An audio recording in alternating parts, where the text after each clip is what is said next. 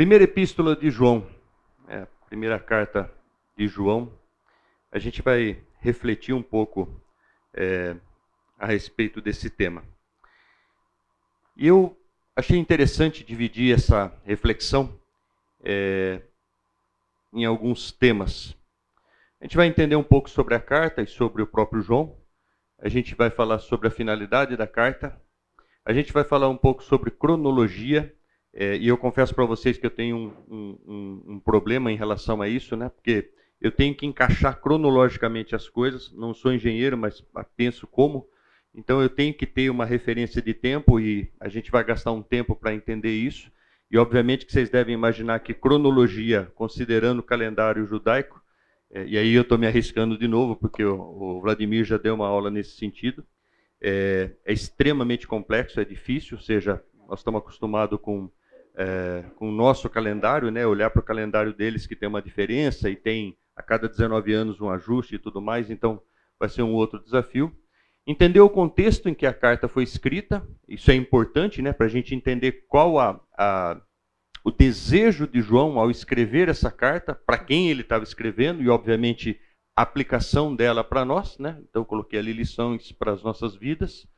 A gente vai falar um pouco sobre o conteúdo da carta e no final a gente coloquei ali sessão de perguntas e respostas, se tivermos tempo.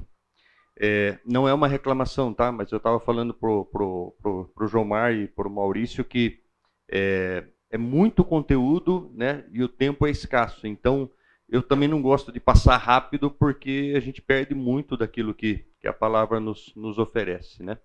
Bom, mas sem mais delongas, é, só para fazer um, um, pano de fundo introdutório, é, alguns anos atrás eu fui convidado por um amigo e ele é espírita kardecista. E eu fui convidado para é, um almoço e era uma, era uma prática que a gente fazia, a gente trabalhou na mesma empresa por vários anos. E para minha surpresa, quando eu cheguei, tinha um judeu. Então tínhamos um espírita kardecista, um judeu e um cristão evangélico. É, e aí ele começou a falar a respeito da evolução humana. É, o espírita, né? E aí eu comecei a olhar para ele e eu tenho uma dificuldade de é, esconder o que eu estou sentindo. É, isso é então ele começou a falar, eu já comecei a fazer aquela cara de. Do que, que você está falando, cara? E depois de algum tempo, é, ele, na, na linha de raciocínio dele, veja, o Espiritismo prega que há uma evolução, que há uma.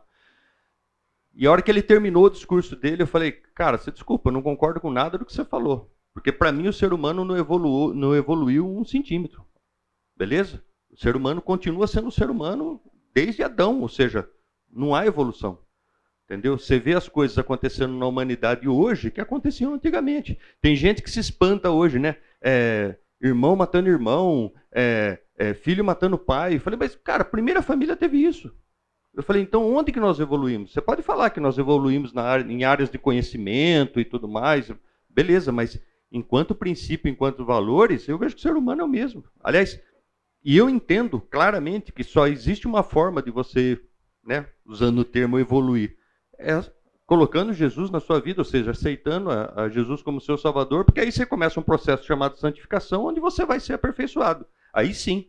E desculpe, até que me prove o contrário, para mim, só Deus tem capacidade de mudar o ser humano. Só Deus tem a capacidade de corrigir, de moldar, de, ou seja, só Deus.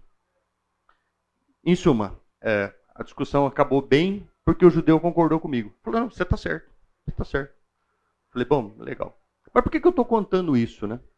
É, quando a gente olha para a carta de João, e é engraçado porque quando o Fábio me desafiou a, a preparar esse curso, eu fiquei bem feliz porque é, a, a, primeira carta de João é um dos livros, e desculpa, tá, não, não tenho livro de estimação, mas é um dos livros que eu mais gosto da Bíblia. Acho que são dois livros que para mim são referência, é Romanos, até pela dificuldade, né, e, e 1 João. E eu sempre falo para os adolescentes, né, para quem, quem eu dou aula no semear, é, que assim, se eles têm dúvida a respeito da salvação e a respeito do modo de vida, que eles devem ler a carta de 1 João. É, e aí eu já estou antecipando conclusões, mas vamos lá. É, e por que isso? Porque eu vejo que a carta de 1 João ela responde a uma série de desafios e de dúvidas que ainda hoje os cristãos têm. É, eu vejo que ela não é uma, uma carta é, evangelística, ou seja, na origem dela, mas uma carta de instrução aos cristãos, aqueles que já aceitaram Jesus e que, obviamente, podem passar por crises de fé. Não estamos blindados a respeito disso. Bom, com isso em mente, é, vamos explorar um pouquinho sobre o autor. João, o discípulo amado, é, e é engraçado porque eu fui procurar né, as referências de discípulo amado e vi que é, as referências a discípulo amado estão exatamente no livro de João, ou seja, o próprio João falando a respeito disso. Irmão de Tiago, filhos, portanto, de Zebedeu. Foi o quarto discípulo escolhido por Jesus, segundo Mateus 4:21. Filho do trovão, e aí existem diversas discussões a respeito de por que, que ele é chamado de filho de trovão. Alguns dizem que era porque ele falava, né, tinha uma voz poderosa e falava, mas em suma, a gente não tem muito mais que, que especulações a respeito disso. É, sócio de Pedro, segundo Lucas 5:10, talvez o mais sensível dos discípulos, segundo João 21:7. Havia rumores de que não morreria até o retorno de Cristo, né? Porque quando Pedro pergunta para Jesus na pesca, né, depois da ressurreição, quando é, houve aquela pesca maravilhosa, né? E foi ele que reconheceu Jesus ressurreto, né? Quando eles começam a pegar os peixes, quem fala para Pedro é o Senhor, foi João. Então, aí uma, uma sensibilidade, e aí Pedro pergunta para Jesus, né? E o que, que vai acontecer com ele, né? Com, com, com João? É, e aí Jesus responde, cara, se, se eu quiser que ele não morra até eu voltar, ele não vai morrer. E aí criou-se a lenda de que João não morreria até a volta de Jesus. E a gente sabe que é só uma lenda porque ele morreu e nós temos uma data aproximada para isso. Tudo bem até aqui? Data. É, a data aproximada de, de, de escrita, é, eu encontrei é, duas referências de datas e aí a gente já começa o desafio. Né? A primeira delas é de que foi escrita aproximadamente entre o ano 85 e 90 depois de Cristo mas os estudos é, mais, mais reconhecidos, digamos assim, datam a carta do ano 95, é, ou seja, um ano antes da escrita do Apocalipse, que teria sido escrito no ano 96 depois de Cristo. Chefe, pode corrigir, tá? É, destinatários, como eu falei, é uma carta escrita para cristãos, né, daquela época que estavam vivendo dentro de um contexto é, de grandes desafios, de grandes dúvidas, de uma série de situações dentro da comunidade cristã, e, portanto, João é, entende que seria necessário esclarecer algumas coisas, e é o que ele faz dentro da carta, e a gente vai ver isso uh, de maneira bem contundente. É, como é que a gente sabe que é escrito para cristãos, né? Veja, é, existem uma série de referências que João usa desde o início da carta que provam isso. Por exemplo, Capítulo 2, versículo 1, ele começa usando a, a expressão meus filhinhos, né? É, e a gente sabe que na cultura judaica você tinha o costume de chamar né, os, os mais velhos de pais, né? É, e os mais velhos chamarem os mais jovens de filhinhos. Então, ainda assim, isso denota um cuidado paternal da parte de João, ou seja, João sabia com quem estava falando, né? Amados, no, vers... no capítulo 2, versículos 7 e 8, também exprime essa proximidade, ou seja, João estava falando, pro, provavelmente estava falando para um grupo de pessoas que ele tinha intimidade, e mais, a gente vai ver adiante aí que ele classifica, né? Ele, é, no decorrer do livro, ele classifica as falas para um determinado grupo dentro desse grupo, que é a situação quando ele fala filhinhos, né? jovens, pais. Então, sugere que ele conheça esse grupo de maneira até íntima, né, para se referenciar a eles dessa forma. É, João estava ciente e informado, né, segundo é, o versículo 26 do capítulo 2, sobre os problemas pelos quais seus, seus destinatários passavam. Ou seja, ele escreve essa carta, obviamente, porque ele sabia do contexto, sabia quais eram os problemas que essa comunidade estava passando, e, portanto, ele escreve isso. E vamos lembrar, né, qual a finalidade de uma carta? Hoje é difícil falar isso, porque a gente tem WhatsApp, tem né, tantas formas de comunicação. Mas antigamente, deixa eu ver, acho que é a exceção aqui, né? O Neto, o Elcio, o Maurício. O Neto foi malandragem. É, a gente lembra quando a gente usava correio, né? Para quem não sabe, correios ainda existe, né? Os correios. Agora nem mercadoria mais você recebe, recebe direto do Mercado Livre. Mas a gente mandava carta por quê? Porque você sabia de uma situação, você queria comunicar algo, você queria ajudar algo, você, né? Hoje não, hoje você faz isso de maneira instantânea. Mas lembrando, para que serve uma carta? Qual é qual a intenção de uma carta? É passar alguma informação, dar alguma instrução e, e, e por aí vai. Então, a carta de João, né, hoje chamada de epístola, era exatamente para isso. João sabia de um contexto, alguém provavelmente o estava informando a respeito de uma situação ou de algumas situações, e ele escreve nesse sentido para suprir ou para orientar essa, essa, essa comunidade. E, finalmente, no 5,13, João tinha ciência da conversão desse grupo. De novo, ele sabia que ele estava falando para cristãos, né? ou seja, Portanto, é uma carta, como eu falei no começo, não é uma carta evangelística na sua essência, mas sim uma carta de instrução ah, ah, para cristãos. Tudo bem? João revela suas razões ao escrever sua, a sua epístola. Perdão. É, e aí ele começa logo no versículo 4 do capítulo 1, né? Escrevemos essas coisas para que a nossa alegria seja completa. E o que, que ele quis dizer com alegria, né? Seja, alegria por saber que existia uma comunidade, né, que havia se convertido, que havia se, se entregado a Jesus, mas que tinha necessidade de orientação, tinha necessidade de permanecer naquilo que havia aprendido, na, naquilo que havia ah, aceitado. Meus filhinhos, escrevo-lhe essas coisas para que vocês não pequem. Opa! E aqui a gente começa a entender, ah, ah, talvez sentido mais específico da carta. João estava cuidando daquela comunidade. Provavelmente aquela comunidade é, tivesse uma dependência de orientação do próprio João. Talvez fosse uma comunidade onde João já, já atuava né, há algum tempo, e o que ele está dizendo é: ó, estou escrevendo para vocês para que vocês não pequem. Se vocês têm dúvidas, vamos esclarecer as dúvidas. O importante é que, a partir das minhas recomendações, vocês não pequem. Ok? Escrevo-lhe essas coisas a respeito daqueles que os querem enganar. Ah, aí é uma boa referência do contexto que eles estavam vivendo. E aí a gente pode fazer uma, uma analogia, né? ou seja, não é muito diferente do que a gente vive hoje. É incrível porque às vezes eu, eu me pego pensando, hoje, quem quiser ouvir a respeito, eu não vou falar a respeito da palavra, porque aí eu estaria errando, né? mas quem quiser ouvir a respeito de religião, tem acesso a todo e qualquer tipo de plataforma. Né? Você liga a TV, né, TV aberta, por exemplo, é impressionante o número de canais que o tempo todo falando ali, e óbvio, eu falei de religião e não da palavra, porque infelizmente talvez a gente viva o mesmo contexto que João vivia naquela época, né? Ou seja, muita gente falando a respeito de muito assunto que parece ser a palavra, mas que não era a palavra.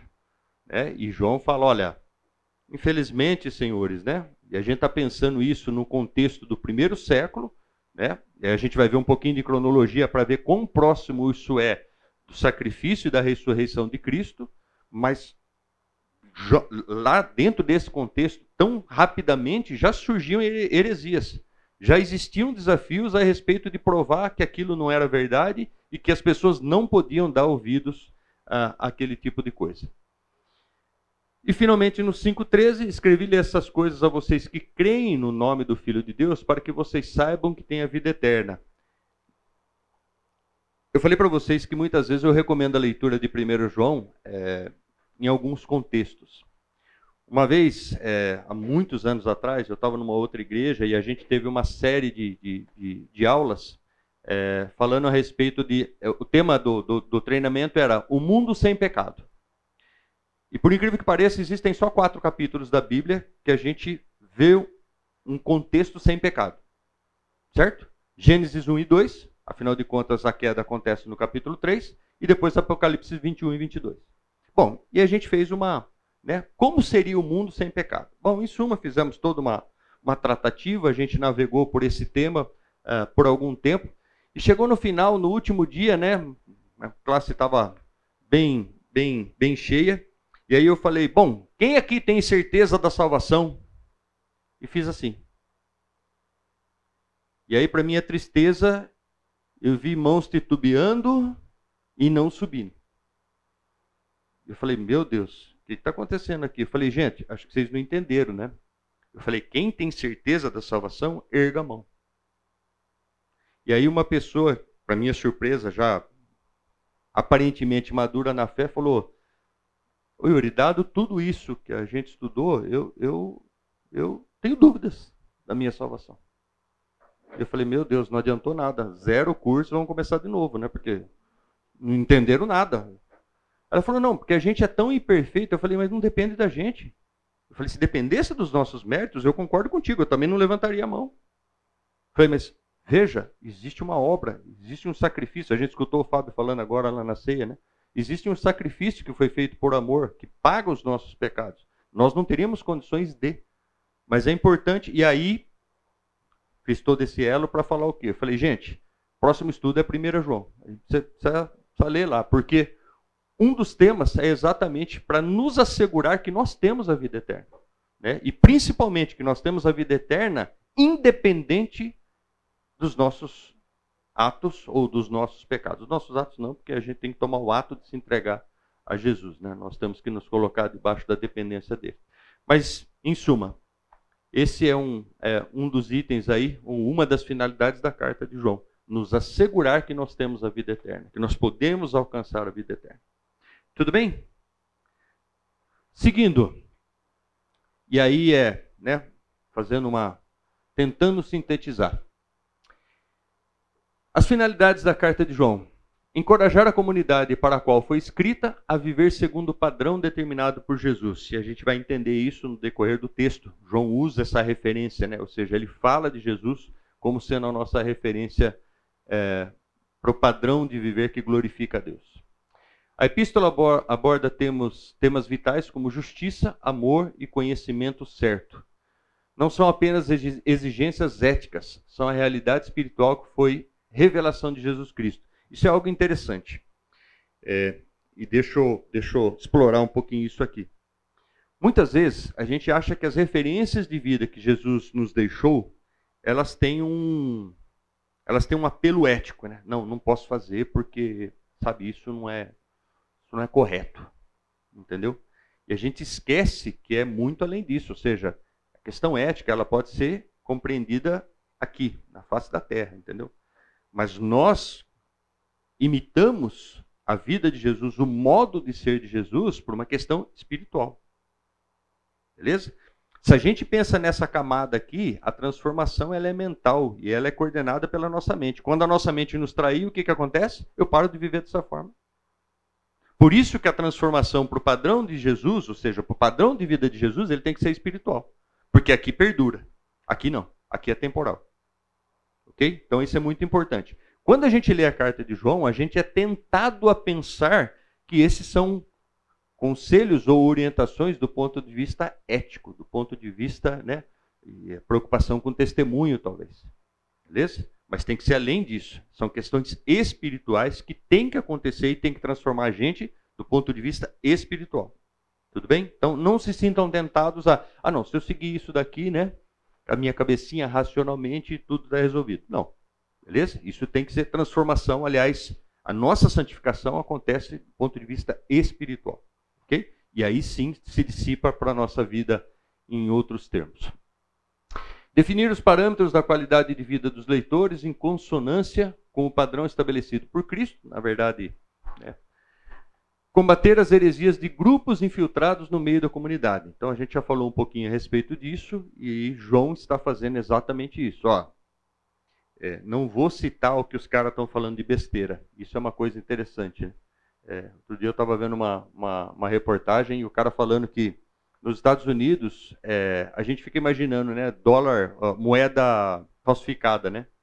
E aí os caras estavam explicando que lá eles estudam a verdadeira. Eles não estudam a falsificação. Aí você fala, mas como é que ele vai saber que é falsificação? Então, ele tem tanto domínio sobre aquilo que é legítimo que ele não precisa estudar a falsificação. Ele vai bater o olho e vai falar, não, não essa daqui não é. Então, João também escreve da mesma forma, ou seja, ele não gasta tempo falando do, do que foi dito em termos de heresias, ou seja, ele passa a respeito disso e ele foca naquilo que é verdadeiro, naquilo que ele tem que instruir. Ainda, João parece ter deixado evidente as heresias que combate com essa epístola. Ou seja, existiam. É, e aí são variações, tá? Gnosticismo, na verdade, é que era é, a crença principal de um grupo que estava infiltrado dentro da igreja, e a gente vai ver isso, né? Que ele fala, estavam no meio de nós, mas não eram parte de nós. Ou seja, eles estavam infiltrados com, esse, com essa ideologia, né? É, e aí, só para entender, o gnosticismo, então, é, segundo essa ideologia, a matéria é má por essência, e por essa razão Jesus tinha duas naturezas, a humana e a divina. A salvação para o gnóstico vem a partir da separação da matéria do espírito, ou seja, a minha carne é ruim, mas o meu espírito é bom. Se eu separar os dois, o espírito é bom, pronto, fui para o paraíso, tudo certo, beleza? É, e aí o docetismo, né, que era o que mais pegava dentro do gnosticismo, né, ou seria, seria uma, uma, uma, como é que eu posso falar? Não uma variação, mas uma, como é que é? Uma subdivisão, boa, obrigado. A ideia que defende que Cristo não era ser humano, ele apenas parecia humano, né? Porque o verbo que é docetismo, é doquel, é, fala de parecer, usa o termo de, é, significa parecer. Então, assim, parece que ele é humano, mas ele não é humano, não. Tá? Beleza? Ele não é humano. E uma outra linha, né, que é o serintismo, que defendia que Cristo desceu sobre o homem Jesus, então Jesus era humano, beleza? E aí quando ele foi batizado, que tem o sinal lá, né, como pomba, ele recebe o Cristo, beleza? E o Cristo ficou com ele até antes da crucificação. Quem foi crucificado lá foi só um ser humano. O Cristo saiu dele. Bacana, né? Gente, nós estamos falando do ano 95 da era cristã. Beleza? Então, notem, isso daqui não é coisa nova. Heresia não é coisa nova. Tá? Desde lá de trás. Bom, e se a gente parar para pensar antes do cristianismo, se olhar dentro do judaísmo, o que, que os mestres os fariseus faziam, né? Não precisamos ir muito longe. É... Vamos lá. Qual o contexto que essa carta foi escrita, né? Onde a carta foi escrita, onde João estava, em Éfeso, em Pátimos, qual o contexto externo de política, de economia, o contexto da igreja. Bom, provavelmente essa carta tenha sido escrita em Éfeso, ok? Provavelmente João estava em Éfeso e ele tinha saído, é, e a gente vai ver na cronologia aqui alguns dos eventos. É, no ano 70, quando uh, o templo de Jerusalém foi destruído por Tito, é, houve uma dispersão, né? ou seja, todo mundo fugiu da perseguição. E muito provavelmente João foi para Éfeso, porque era uma região mais, mais tranquila, e permaneceu ali por muito tempo até ser preso e levado para a ilha de Patmos. Né? É, então, provavelmente, João escreveu essa carta desde essa, não só essa, desculpa, primeira, segunda, terceira João, desde Éfeso. ok? Qual o contexto externo? Bom, continuava sobre o domínio do Império Romano, vocês devem imaginar que era um regime não muito amigável, né? ou seja, altos impostos, toda aquela cobrança, ou seja, você tinha mais ou menos o mesmo, o mesmo ambiente que você tinha quando Jesus foi crucificado. Existia perseguição, é, existia, existe uma série de eventos né, é, que fizeram que, que os, com que os cristãos é, fossem mal vistos, é, e aí a gente vai ver alguns deles na, na, na, na cronologia, mas em suma, não era um ambiente nada razoável, né? Ou seja, pelo contrário, é um ambiente bem difícil para os cristãos, ok? Existia perseguição, até por isso que João é, tinha se afastado de Jerusalém, estava lá para em Éfeso. É, então, assim, o contexto externo não era nada agradável e os cristãos sendo perseguidos aí todo o tempo. No contexto da igreja, de novo, nada de novo, né? Ou seja, ainda sob ataque dos, ainda não, ou já sob ataque dos hereges, surgindo né, ideologias, filosofias de todo lado aí para falar todo tipo de besteira, é, surgindo o termo anticristos, né? E a gente vai, vai falar um pouquinho sobre isso adiante. É, muita gente sendo seguidores de si mesmos, ou seja, dentro do contexto da igreja, também nada de novo, né? Mas gente que não queria seguir a palavra, não queria seguir o ensino dos apóstolos, e sim as suas próprias convicções. Ok? E aí a gente vê, né? Gnosticismo, docetismo, tudo. O que, que é isso, né? É gente querendo né, ajeitar aquilo que não, não, não gosta muito para aquilo que quer fazer. é, e tentando promover a dúvida, o que é pior, né? Ou seja, o cara não faz o estrago só na vida dele, né? Ele quer promover isso para os lados. Bom, falando um pouquinho sobre cronologia, e aí eu me arrisquei é, e peguei alguma datação. Na verdade, esses dois caras, o Edward Rees e o Frank Klassen, é, eles fizeram uma, uma, um trabalho bem bacana é, eu não sei quantos de vocês conhecem a Bíblia em ordem cronológica. É, eu gosto muito dessa Bíblia e, na verdade, eu usei ela como referência né, para várias dessas datas aí, obviamente, é, como, como material de referência, para estabelecer algumas datas. E eles fazem um trabalho bem interessante, é, tentando conciliar, desculpa, organizar a Bíblia versículo a versículo. Não é que eles, eles colocam livros, eles colocam versículo a versículo numa linha cronológica. É engraçado porque mesmo entre eles, sendo autor e coautor, existe divergência. OK? Então tem tem situações lá, por exemplo, que eles divergem em 60 anos. Vocês têm uma ideia de como é difícil estabelecer cronologia, dado que o calendário luno solar dos, dos judeus é totalmente distinto do nosso e isso gera uma série de, de dificuldades. Mas ainda assim, né, para estabelecer uma cronologia a título de referência, eu achei interessante citar algumas datas. Bom, é, em 1 de abril, e aí eu estou pegando a partir do nascimento de Jesus, ok? E fazendo uma cronologia para chegar até os tempos de João, e a partir daí a gente entender qual era o contexto, ter um pano de fundo para interpretar corretamente, ou, desculpa, né? Corretamente é, é muita pretensão. Mas tentar entender o que, que João estava dizendo e o que, que as pessoas que leem essa carta deveriam compreender. Então, em 1 de abril de 5, é, antes. E agora? Acho que não é antes de Cristo, não, desculpa, é depois de Cristo.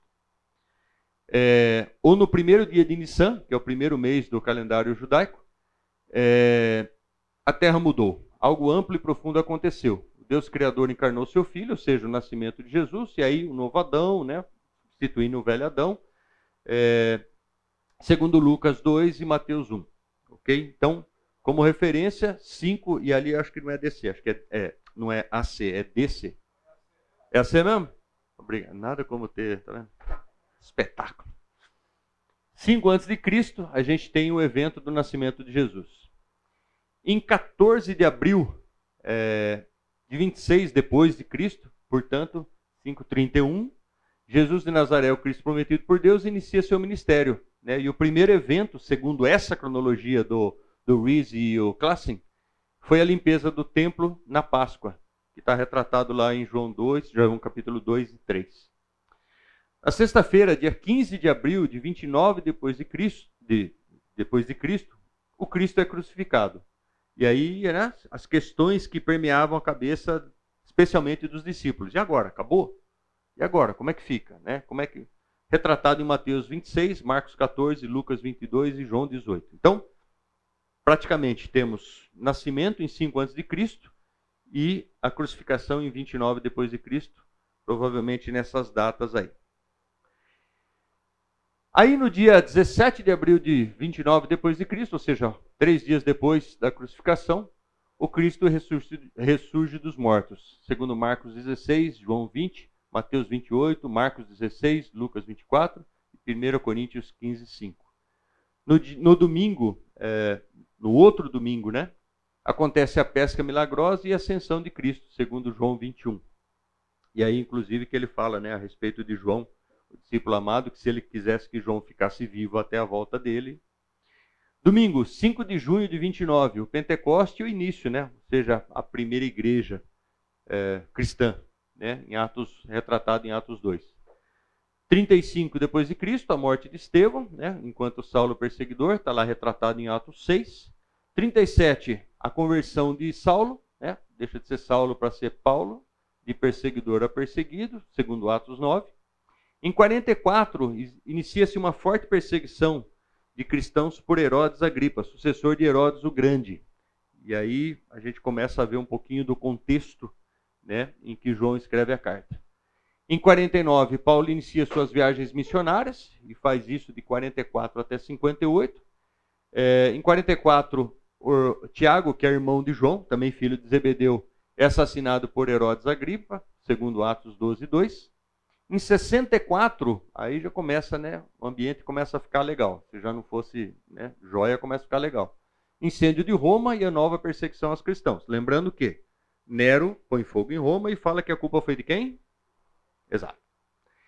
Em 70, existe a rebelião dos judeus contra Roma, ou seja, os judeus tentam se libertar do poder romano, e aí o que, que acontece? Guerra, né? destruição do templo, segundo. E, é, eu coloquei a referência de Mateus 24, 1 e 2, onde Jesus fala que o templo seria destruído, né? que não sobraria ali pedra sobre pedra. É, Tito é quem faz a, promove a destruição de Jerusalém e do templo, e Jerusalém é saqueada pela sétima vez parênteses, ovinho difícil. É, então, 29 com 71, provavelmente, né, se ele tinha realmente 20 anos quando Jesus ressuscitou, ele teria 91 anos de idade no ano 100, que é o ano que é dado como é, o ano da morte de, de João, ok? Em 130, e aí só para referência, os judeus tentam reaver os territórios e sofrem nova derrota contra os romanos. Em suma, é, não aprenderam de novo. Né? Então, se a gente olhar essa cronologia, ou seja, é, o ambiente né, não é nada propício, porque existia perseguição, existia eventos políticos e sociais de, de toda a ordem, é, existia heresia, existia. É, todo um, um ambiente agressivo contra os cristãos. E aí, provavelmente, essa comunidade que é, é destinatária dessa carta tem que receber instrução e tem que ser até motivada ou reanimada, que é parte da, da, da intenção de João uh, quando escreve a carta. Se nós pudéssemos dividir o conteúdo e de maneira resumida, né, eu não vou me atrever aqui a falar que é, é isso, mas em suma, a impressão que eu tenho é que 1 João, do capítulo 1 ao capítulo 3, João ensina que por meio da obediência podemos conhecer a Deus, ter comunhão com Ele e tornar-nos como Ele. Ok? Nos últimos dias surgi, surgirão anticristos. É, e aqui é interessante, né? Nos últimos dias, mas já tinha lá. O amor do Salvador por nós se manifesta por meio do seu sacrifício expiatório. E aí João é, ressalta isso logo no início do capítulo 1. E os capítulos 4 e 5, João ensina os membros a identificarem se alguém é de Deus ou não. E esse, esse é um tema bem interessante, né? E, e às vezes eu, eu, especialmente com os adolescentes, né? Mas como é que eu sei que, que é Deus que está falando comigo, né? Então, a ovelha conhece a voz do pastor, né? Mas aqui em 1 João a gente tem isso, né? De forma clara, que a gente tem que testar os espíritos, né? A gente tem que testar para saber se aquilo vem de Deus. Como é que a gente faz isso? Vamos entender lá na frente, ok? É, Deus é amor e por causa do seu grande amor por nós, ele enviou seu Filho para sofrer em nosso lugar. Aqueles que amam a Deus guardam seus mandamentos. Aqueles que acreditam em Jesus Cristo e nascem de Deus vencerão o mundo. Ou seja, é a, é a orientação de João é, a respeito desses, desses fatos.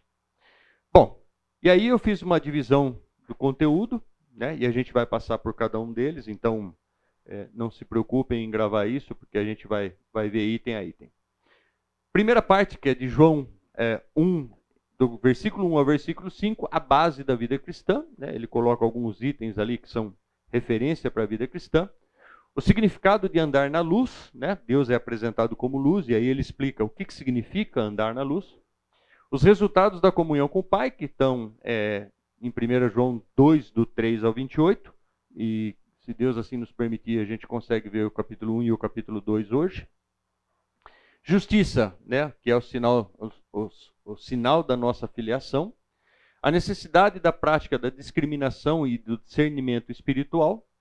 É, o amor como prova da filiação. O amor, oh, desculpa, o amor como prova da filiação é a continuidade do item anterior, me perdoem. As grandes certezas do crente. Você vê que só tema né, bacana, né? e a demonstração contra a idolatria. Bom, mas vamos ao que viemos, certo? Vamos falar de Bíblia. Vamos abrir, quem, quem, quem estiver preparado, abrir, seja, seja em papel, seja no aplicativo. 1 João, capítulo 1.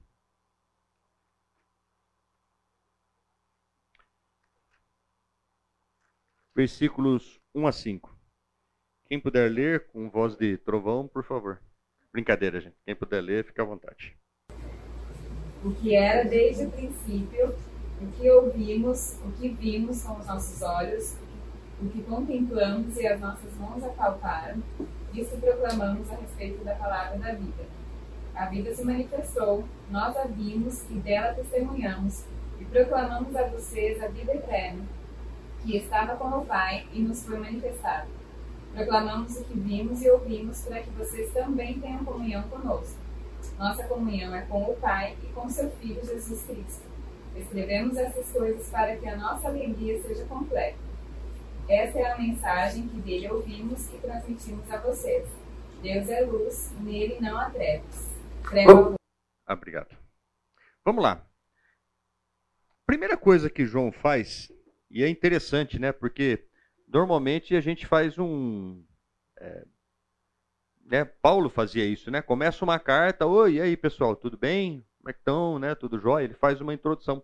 E João já vai né, direto como diria, né, com os dois pés no peito. Né? Ou seja, ele já começa falando a respeito é, da ciência dele, da certeza dele a respeito daquilo que ele está falando e está vivendo. Então, olha só como é que ele começa. O que era desde o princípio? O que, que ele está falando? Eternidade de Cristo. Beleza? Ou seja, ele não tem dúvidas disso. Ele está afirmando isso.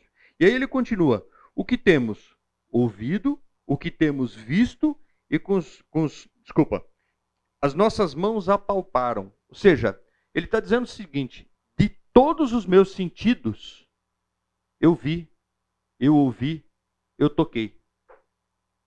Então, eu não estou falando de uma coisa teórica, de uma coisa. Não, ele está simples. Desculpa, gente, é só para avisar que tem um intervalo, tá? Mas vamos terminar aqui, por favor. O que ele está dizendo, o que ele está afirmando, e isso daqui talvez seja a base para toda a epístola, é o seguinte: eu não estou falando de algo que eu ouvi de alguém, de algo que alguém me contou, de algo. Não, não, ele está falando. Eu vi, eu ouvi, eu convivi, eu pus a mão, ok? Então é disso que eu estou falando. E ele fala, ele usa, né, com respeito ao verbo da vida, ou logos, né? Ele também usa lá no, no, no livro dele.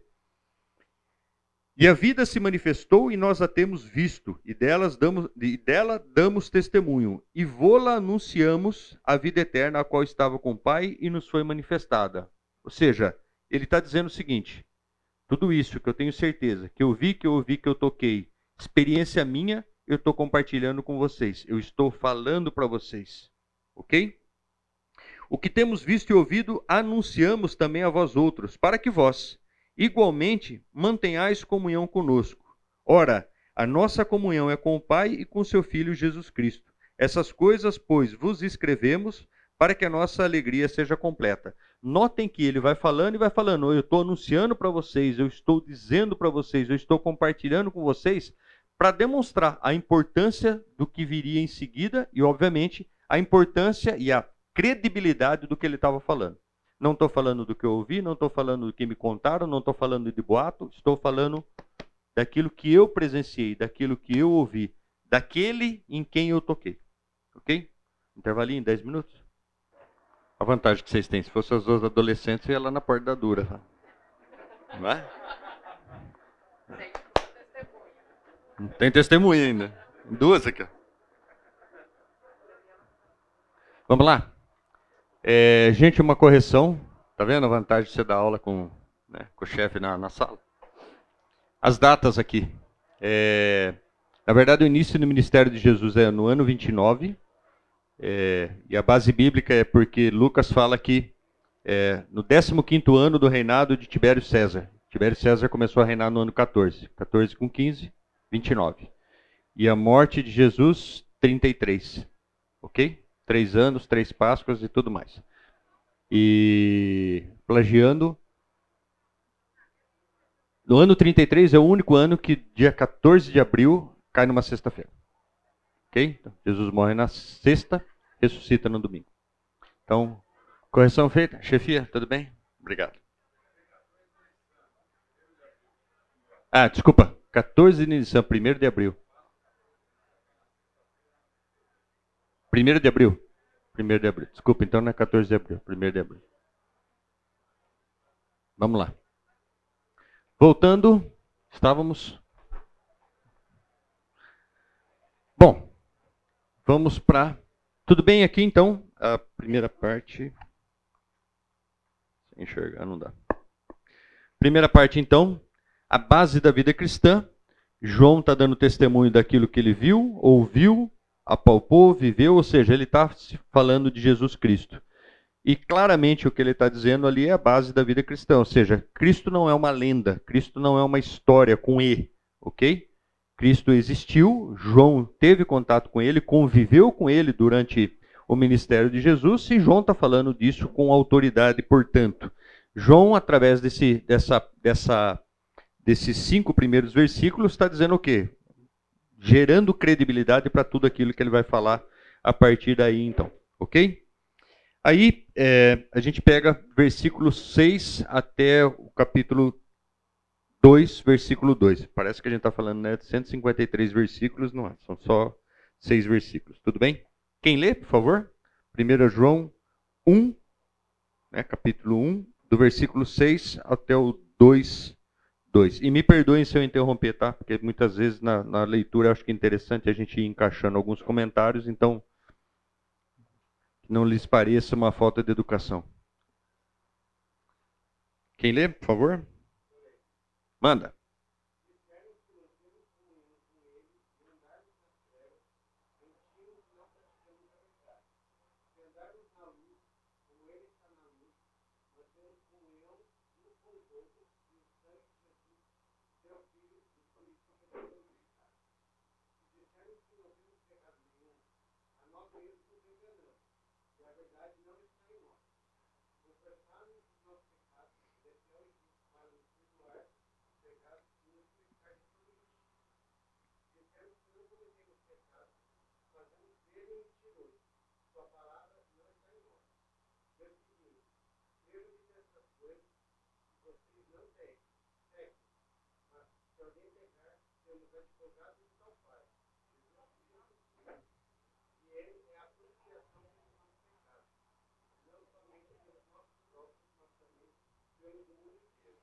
Bom, recapitulando, no versículo 5, João vai dizer que Deus é luz e não é nele treva alguma. O que ele está dizendo né, no sentido de luz? O que, que significa luz? Ou seja, Deus é uma radiação? É isso? O que, que ele está tentando dizer aqui? Quem se arrisca? Por que, que ele fala que Deus é luz? Oi? Desculpa, não tem pecado, o que mais? Como é que é? Expõe as trevas. Na verdade, o conceito de luz aqui, o que, que significa? Tudo às claras, tudo limpo, tudo puro. Né? Tem nada para esconder, não tem essa essa essa é, comparação, né? Esse paralelismo, ou seja, de luz e trevas, é para dizer que aquilo que está na treva, que está encoberto, é, é, é o mal e a luz é tudo que é claro, tudo que é aparente, tudo que é, é puro, ok?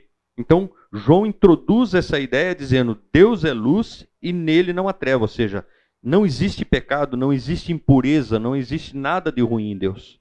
Ele é luz, ele é puro, ele é santo.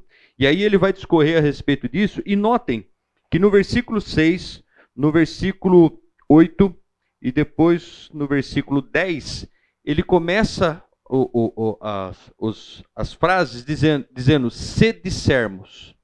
Ou seja, ele começa a criar uma situação aqui para falar: se você diz isso, acontece isso. Se você diz isso, acontece isso. Esse paralelismo é utilizado em várias partes do, da, da, da epístola para mostrar, ou seja, as consequências daquilo que a gente faz ou daquilo que a gente fala.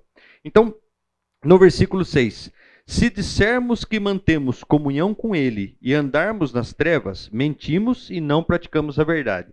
Que, que significa dissermos que temos comunhão com Ele e não andarmos em trevas? Depois, mais para frente, no, no versículo 10, é, é, no, desculpa, no capítulo 2, no versículo 10, ele vai falar a respeito do amor, e ele fala que não adianta você falar que é, anda, né? É, desculpa, Aquele que ama seu irmão permanece na luz, e nele não há nenhum tropeço. Aquele, porém, que odeia seu irmão está nas trevas. Então ele começa de novo, usar esse paralelismo para falar: olha, não adianta você falar ou não adianta você imaginar que você está numa condição e não exercitar aquilo que é consequência dessa condição. Então, quando ele fala, se andarmos nas. Desculpa, se dissermos que mantemos comunhão com ele, com ele quem? Com Jesus, e andarmos nas trevas, o que, que ele está dizendo? Cara, não adianta você falar que você é convertido e manter o seu modo de vida do antigo homem. Se não houve transformação na sua vida, se você não passa a agir de outra forma, o que, que, que acontece? Você mente. Você não pratica a verdade. A hipocrisia, né? Falam o que eu falo, mas não falam o que eu faço. No 7 ele fala: se porém andamos na luz, ou seja, de novo o paralelismo, ó, essa é a condição do cara que está no pecado. Se porém andarmos na luz, como ele está na luz, ou seja, se nós realmente aceitamos e temos um modo de vida alinhado ao Senhor, Mantemos comunhão uns com os outros e o sangue de Jesus, seu Filho, nos purifica de todo pecado. Então é o seguinte: pode haver comunhão entre luz e trevas? Não. E o que ele está dizendo aqui é o seguinte: olha, você pode falar que você é da igreja, que você pertence, que não sei o quê, que você aceitou Jesus, mas se você mantém o seu modo de vida anterior, seu modo de vida antigo, você caminha em pecado, você vive em pecado, você não tem comunhão nem com Deus, nem com aqueles que são filhos de Deus. Ok? É, lembrando que comunhão não é só estar junto, tá? No 8, se dissermos que não temos pecado nenhum, a nós mesmos nos enganamos, e a verdade não está em nós. E aqui a gente entra né, numa discussão interessante, né? Mas como assim? Quem aqui não peca? Depois de ler esse versículo, duvido que alguém erga a mão, mas em suma, nós pecamos. E o que ele está dizendo aqui é o seguinte: realmente, mesmo sendo justificados por Jesus, nós pecamos. Que é diferente de vivermos uma vida de pecado. Beleza? Ou seja, o pecado constante, o agir em pecado, não é, não representa a vida daqueles que estão na luz. Então ele está dizendo o seguinte: olha, a gente peca. E aí ele vai falar o quê?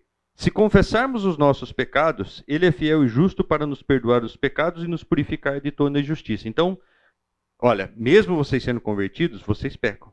Mas o que é importante? Confessar. E veja, eu tenho que fazer um parêntese aqui.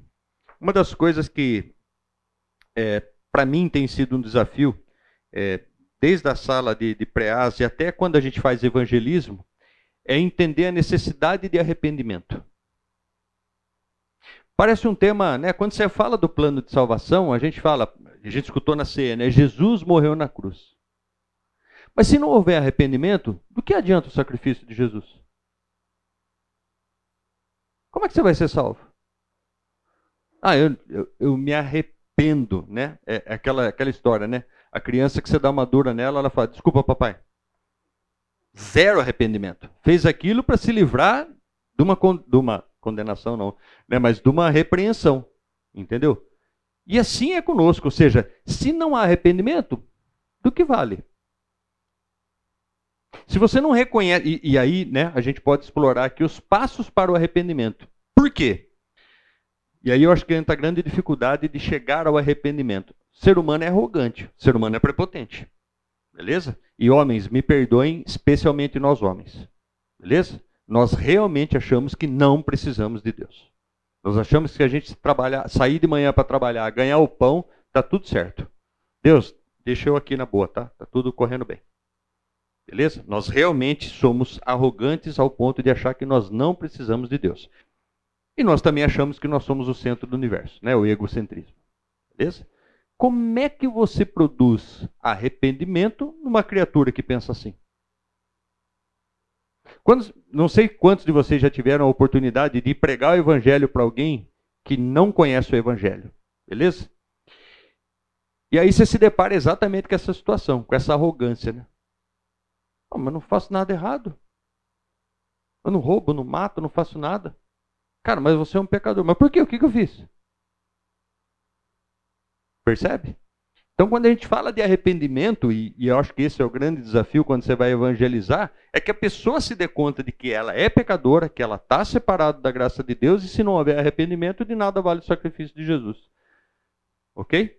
E João está falando a respeito disso, né? Se confessarmos, para confessar eu tenho que reconhecer o meu erro, o meu pecado.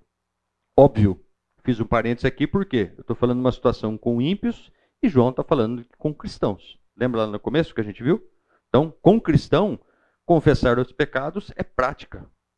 Beleza? É comum e deve ser comum na vida da gente, né? A gente confessar os nossos pecados.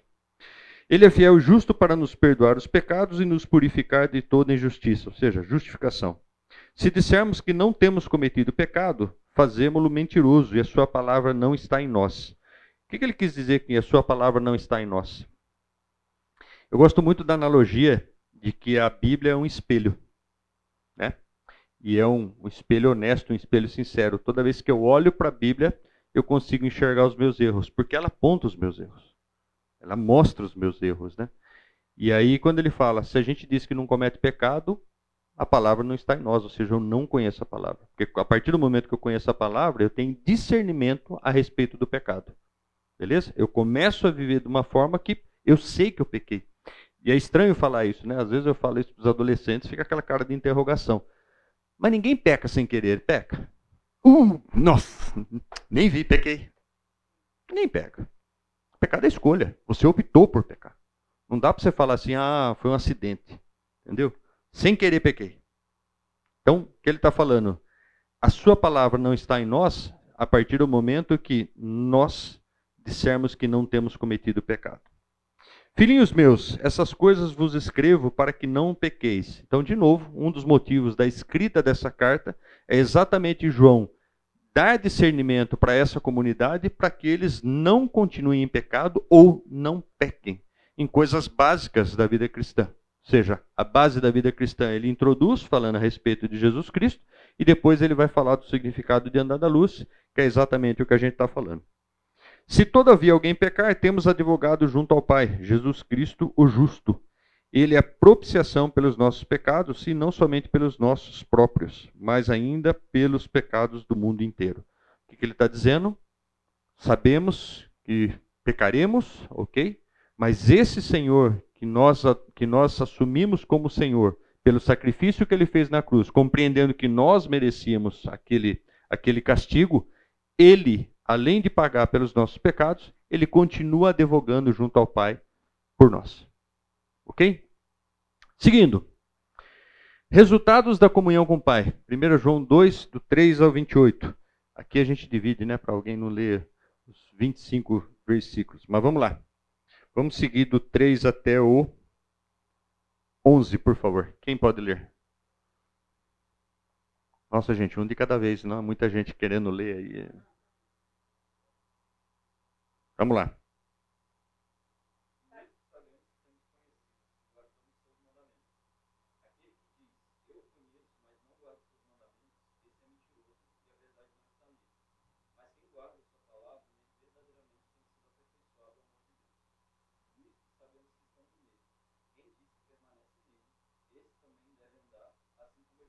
Opa, pausa aí no 6, por favor. O que, que ele está dizendo aqui? De novo, o combate à hipocrisia. Certo? Se você diz que anda nele, mas não tem uma vida, aquele que diz que permanece nele, esse também deve andar assim como ele andou. Eu acho que não tem dúvida, né? falando de novo para uma comunidade cristã, como ele estava falando para uma comunidade cristã, de que o nosso exemplo é Cristo. Nós devemos. E, e vamos lá. Esse é o resultado do processo de santificação que começa com a nossa conversão, certo? Quem aqui tem dúvida a respeito disso? Eu me converti, beleza? Lindo, tudo certo? Posso dormir tranquilo. Se amanhã Jesus chegar, ele vai olhar e vai falar: Débora, você aceitou Jesus, pode subir. É... Quem mais? Ah, você também? Ah, pode subir. Não. A partir do momento da nossa conversão, nós iniciamos um processo chamado santificação. Que é o quê? Na prática, nos parecermos mais com Jesus, nos tornarmos mais parecidos com Cristo. Beleza? Inclusive, essa é a nossa preparação para o céu. Nós somos aperfeiçoados, nós somos transformados nesse processo para, para nos tornarmos mais parecidos com Cristo. Então, é do que ele está falando aqui. Esse tam, deve também andar assim como ele andou. Gente, vocês têm a referência. Jesus Cristo, lembra? Esse cara que eu ouvi, que eu andei com ele, que eu toquei ele, de quem eu estou falando? É ele a referência. Ok? É com ele que vocês devem parecer.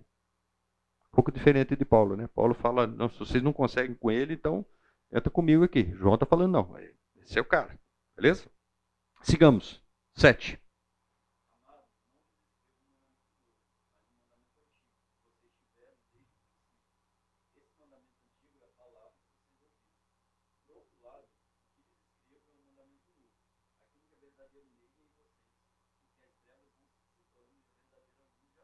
Opa, peraí, peraí.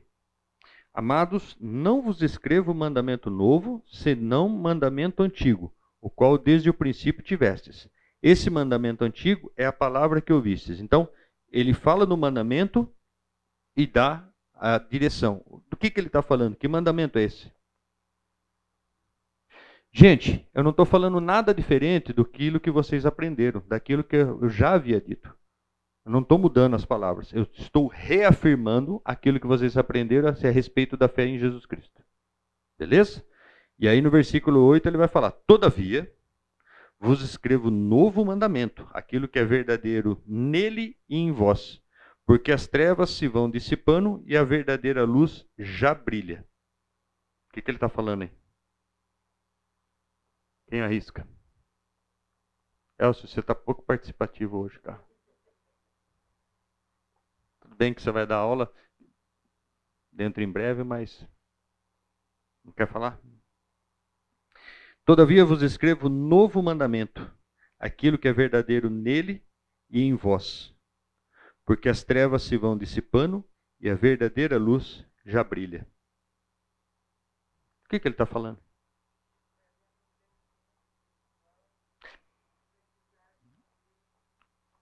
Vamos, vamos, vamos elocubrar algumas coisas aqui. Ó, usei um termo, hein? Com a vinda de Cristo,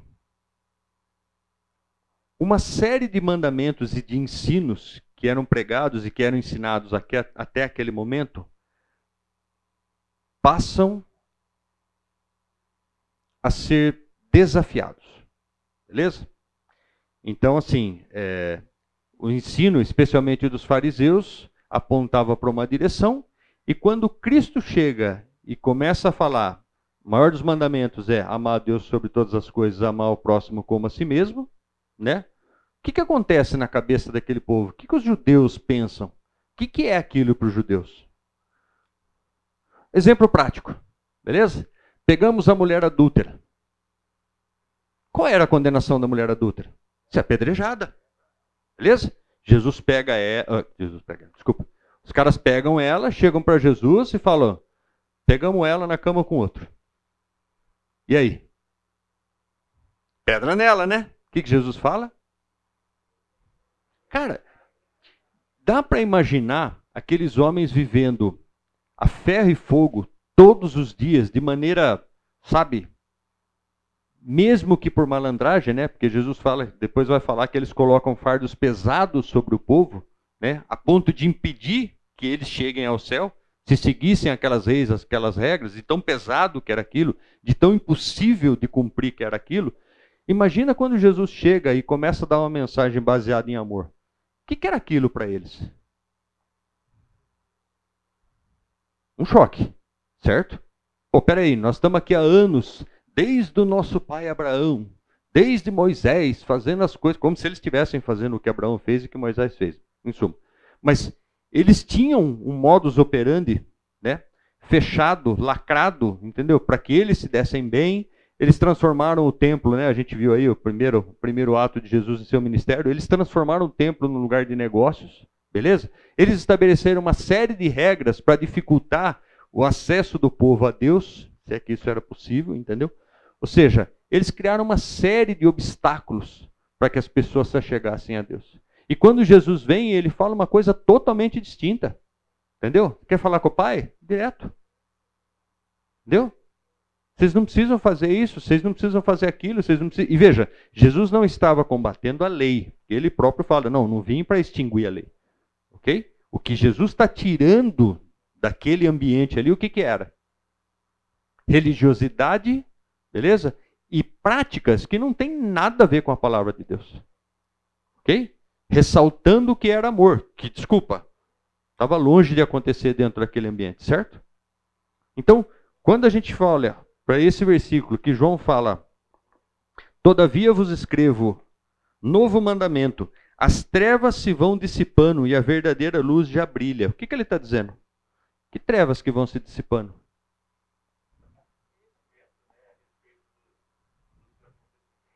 Oh, pode, pode vir aqui terminar a aula, cara, por favor. O que, que ele está dizendo? A ignorância está se dissipando. Beleza? Vocês estavam sob julgo de uma série de tolices, de besteiras, que está se dissipando agora que Jesus veio e que trouxe esse mandamento que eu vos estou compartilhando. Ok? Ou seja, existia uma ignorância do povo. E por que, que eles tinham dúvidas? E por que, que eles eram. É, como é que eu posso falar? Por que, que eles eram. Eles tinham essas crises de fé? A gente tem crise de fé, ou não tem? Sou só eu aqui que sou um ET. Nós temos as nossas crises de fé. De vez em quando a gente sabe, sei lá da onde aparece uma dúvida. Mas será que é isso mesmo? Será que não é? Será que não sei o quê? Entendeu? Eles tinham também. Por quê? Porque até então eles viviam daquele jeito, naquele formato, com aquela cosmovisão, com aquela... e de repente chega um cara, um revolucionário com ideias totalmente distintas, falando de amor, falando do próximo, falando. Cara, então, de novo, volta e meia, essas pessoas podiam se pegar pensando da forma antiga. A gente teve isso com Pedro. Lembra da circuncisão? Do tema da circuncisão? Não, mas precisa, não, precisa. É, não, acho que precisa. Não, mas peraí. Entendeu?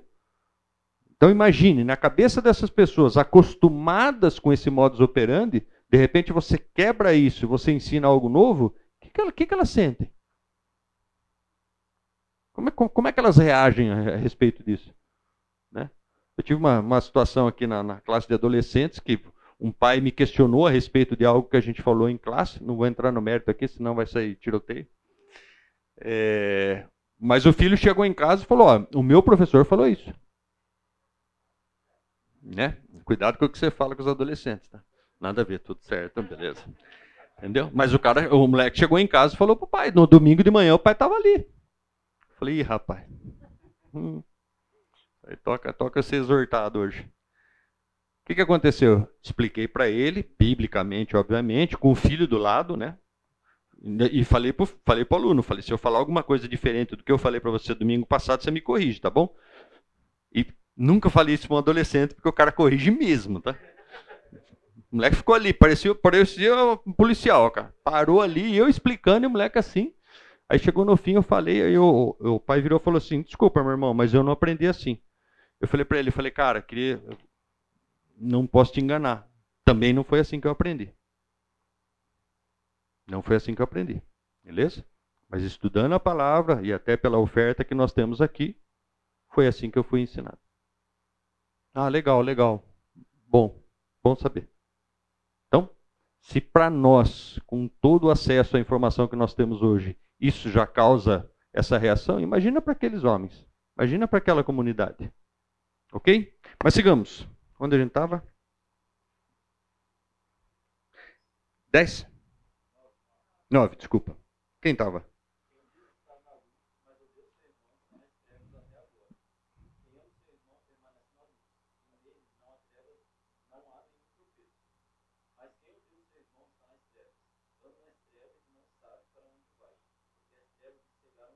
Opa, olha só, aplicação prática que João está fazendo aí a respeito do que é estar nas trevas. Amor. Ou seja, não adianta você falar, né? É, e, e a, a, gente tem outros textos a respeito, né?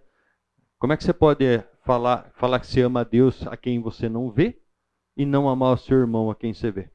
Aplicação prática. O que João está falando aqui? Cara, você não ama o seu irmão, se você não tem essa capacidade, você, de novo, você está vivendo no modo antigo, né? Vai, Renatão.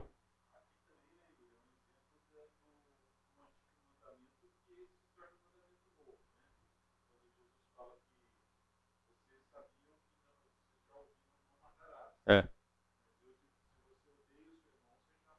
Boa. Boa.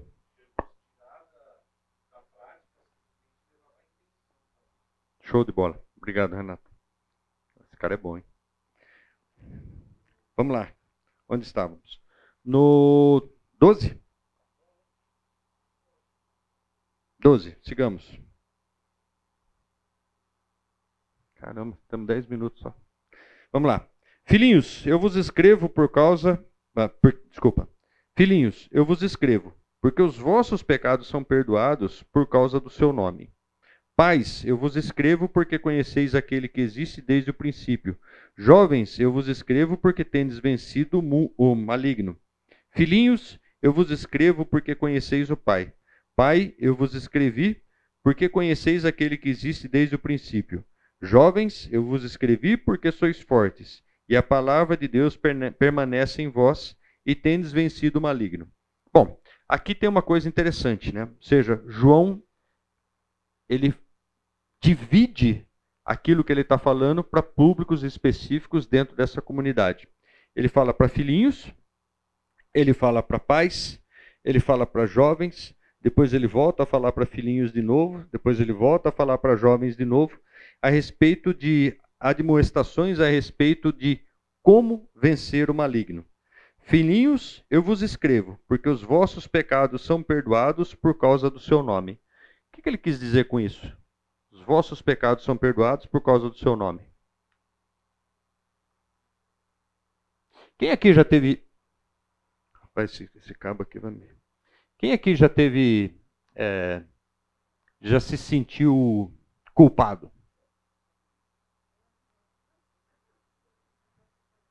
Né? Também não sou ET, que bom. Por que, que a gente se sente culpado? Qual é o papel do diabo? Acusador.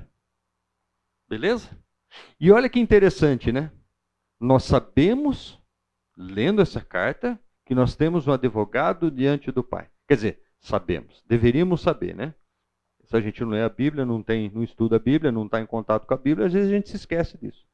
Mas o coisa ruim não nos deixa esquecer que nós somos pecadores. E o que, que ele faz o tempo todo? Nos acusa. Nos acusa. Se você não tem comunhão, né, seguindo a, a, premissa anterior, né, se você não conhece a palavra, se você não está ligado à palavra, se você não tem esse discernimento, o que, que acontece quando o diabo te acusa? Você fica feliz? Você sai pulando, cantando? Não. Cara, se tem um sentimento. Eu tinha um professor na faculdade teológica que ele falava o seguinte: o inferno não precisa ser um lugar geográfico. Aí você falava, o que esse cara está tentando dizer? Ele falou: coloque um sentimento de culpa no coração e na mente do homem. E em qualquer lugar que ele tiver, vai ser um inferno. Parece filosófico isso, né? Mas para para pensar nisso. Para para pensar nisso. Você acordar e dormir o tempo todo se sentindo culpado. Não precisa nem do inferno, né? Então, o que, que o João está falando aqui? Jovens, ou, oh, desculpa, começou com o quê? Filhinhos, eu vos escrevo porque os vossos pecados são perdoados por causa do seu nome. Lembra aquele com quem eu vivi? De quem eu ouvi? De quem eu vi? De quem eu apalpei? Esse cara perdoou os seus pecados. Ele perdoa os seus pecados. Seus pecados já foram pagos. Beleza? Não se deixem levar pelo acusador. Não vivam na culpa. Beleza? E óbvio que a gente pode pegar também, né? Versículo 9 do capítulo 1. Se confessarmos os nossos pecados, ele é fiel e justo para nos perdoar. Certo? Tudo bem? Paz. Eu vos escrevo porque conheceis aquele que existe desde o princípio. O que ele está dizendo aqui? O que significa paz? Ele está falando para quem? Acabou essa, né? A pergunta. Por que, que ele classifica pais, jovens e filhinhos? Por que, que essa classificação? Hã? Quem falou isso? Quem falou? A Débora? A Débora, é, eu vou te falar uma coisa, que dificuldade, cara. Alguém falou ali, uma das moças ali falou e eu fiquei, desculpa, não dá para, não dá para. Maturidade. Ou seja, o que, que ele está falando? Filhinhos. O que significa isso? Eu tenho, eu tenho um costume, algumas pessoas já perceberam isso, né? Eu chamo de filho os filhos dos meus amigos também. Eu tenho, eu tenho esse costume. Tá? Não sou judeu, não é isso, mas eu tenho esse costume. Né? Chegou É, mas o, o, o, contexto aqui, né, ou seja, o que está sendo tratado aqui, essa especificação, tem a ver com maturidade, ou seja, tem a ver com né, para quem que ele está falando. Ele está falando filhinhos, ou seja, na verdade ele estava falando para toda aquela comunidade, certo? Filhinhos, está tratando como filho, por quê? Filho na fé. E aí ele vai falar pais. Quem são os pais? Gente né, mais madura. Eu vos escrevo porque conheceis. Então o que, que ele está dizendo? Vocês são maduros, vocês sabem. Eu não estou escrevendo nada de novo, nada que vocês não saibam. Porque conheceis aquele que existe desde o princípio. Jovens, eu vos escrevo, porque tendes vencido o maligno. Então, essa, essa, essa divisão que João faz provavelmente esteja associada ao que cada um tinha de maturidade ali para saber né, o que ele estava falando e como ele estava falando. Tudo bem? É, 14. Filhinhos, eu vos escrevi porque conheceis o Pai. Pais, eu vos escrevi porque conheceis aquele que existe desde o princípio. De novo, João está é, é, requerendo que eles se lembrem, está alinhado com a ceia hoje, tá vendo? Que eles se lembrem de quem é Jesus, ok? É, Pais, eu vos escrevi porque conheceis aquele que existe desde o princípio. Jovens, eu vos escrevi porque sois fortes, e a palavra de Deus permanece em vós, e tendes vencido o maligno. Essa daqui é um belo desafio, né? Eu vos escrevi porque sois fortes, e a palavra de Deus permanece em vós. Deixa eu fazer uma, uma analogia, eu acho que a gente tem tempo ainda. Cinco minutos, tá bom. É, eu me lembro da minha conversão e às vezes, quando a gente escuta né, lá no Apocalipse falando a respeito do primeiro amor, eu fico. Eu fico. E, e confesso para vocês, né, não, tenho, não tenho problema de falar dos meus pecados publicamente. Eu confesso para vocês que eu, eu sinto falta. É, é, óbvio que era uma outra condição, eu era menino ainda, né, muito, muito jovem. É, e eu lembro que assim, o maior prazer que você tem quando você aceita Jesus é é a sede que você tem. Você quer aprender mais. Então você quer estudar mais. Você quer, cara, não tem fim, né? Se deixasse alguém te falar, meu, vamos falar. A, a minha esposa brinca comigo que ela fala que quando eu estou falando de Deus eu esqueço de fome, de tempo, de não sei o que, não sei o que lá. E talvez essa seja uma forma de eu lembrar daquele tempo, né? Porque assim, é, o que a gente pensava é, você ia dormir no, no, no, dia à noite eu pensava, cara, eu vou para a escola amanhã. Essa parte não é legal, tá? vocês não acharem que é hipocrisia. Eu vou para a escola amanhã, né? Dia de manhã, eu vou almoçar, vou fazer o dever rapidinho e vou para casa do irmão Cabral. Quem que é o irmão Cabral? Apesar da minha idade, não é o Pedro Álvares Cabral, tá? Cabral era irmão da nossa igreja que evangelizava as, as, as crianças e os adolescentes. Já um senhor de idade, aposentado, mas era um cara assim espetacular, sabe? Com uma disposição para ensinar incrível. Então o que, que a gente fazia? Molecada ia à tarde, como ele era aposentado, molecada ia à tarde para casa dele e ele dava estudo bíblico. Entendeu? Então, essa era a nossa, sabe, naquela ânsia de, de, de estudar e de aprender, a gente ia para a escola, tipo, queria fazer tudo rápido, fazia o dever rápido. Minha mãe fazia a gente lavar louça, né? Que também recomendo aos jovens aqui. Fazia a gente lavar louça. Então a gente fazia tudo rápido, por quê? Para sair para ir para casa do irmão Cabral e e às vezes eu olho para minha vida hoje, é, e ontem à noite eu estava falando com a minha esposa que é, é incrível como se você pensar numa estratégia para desviar alguém da Bíblia, basta se dar ocupação para essa pessoa. É incrível. Eu acho que não é, eu não sou ET de novo, né? Não sou exceção aqui. Mas é incrível como a gente consegue colocar todo tipo de atividade, todo tipo de demanda, todo tipo de responsabilidade, todo tipo de compromisso e isso entra facilmente na prioridade das nossas vidas. É impressionante. E óbvio, vem seguido numa série de desculpas. Né? Ah, mas se eu não entregar isso para o meu chefe, eu sou demitido. É? Se eu não fizer isso agora, vai acontecer tal coisa. Se eu não fizer não sei o quê. E a gente começa a colocar tudo isso. E a hora que você vê, você passou o dia todo trabalhando, fazendo isso, fazendo aquilo, fazendo aquilo, e a única e o único momento, ou os únicos momentos que você teve de comunhão com Deus, foram as orações.